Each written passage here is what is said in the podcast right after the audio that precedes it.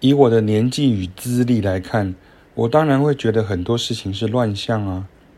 因为很多以前我们都被说不可以、做不到的，现在好像很轻松就都可以了。所以表示是我们烂吗？好像也不是呢。我们人缘不好，我也不去做这种推测。我们只想认真做事而已。举个很简单的例子来讲就好，事过境迁的也没啥关系的。我原来任教的大学音乐系是台湾第一所大学音乐系开设爵士乐课程的，开办的师资就是在下本人。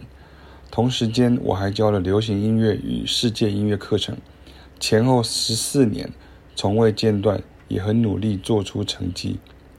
每年还自己奔波辛苦，卖身卖面子筹钱，在学校里头办国际爵士营。当然，系上很帮忙。但是都是协办性质，该付的钱还是要付，因为是外部活动，而且后来需要付的越来越多。历届领导者也都很习惯，我们每年暑假会办活动，我们也会在平时将很多外面的好康，甚至国际上的连结带进来，功劳则归给学校。但是领导者们也都会跟我说，前方未来有很多困难。上头也有很多事情需要冲破，我们年年听，也都习惯年年做苦工，然后坚持在政客坚持与体制外活动之间继续加码。有一年学校要我去带研究所，说要上爵士乐研究，我当然拿出最严谨的态度来教，期末的成果也不错。然而上学期过了，到了下学期。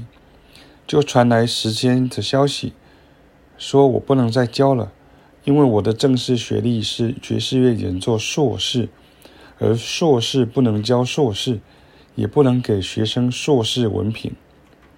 我想想也就算了，少了件苦差事，继续忙去。结果后来我听到爵士乐演奏还是有开，而且是位国内的乐手老师。但如果我的皇家音乐院演奏硕士学历不行，这位老师的学历根本跟爵士乐甚至音乐完全搭不上边，只是好像有点资深。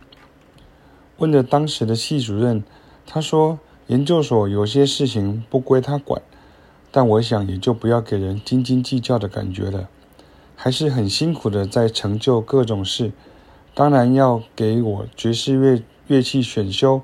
我都可以收，原来的课程我还是自认上得很好，所以这真的很奇怪。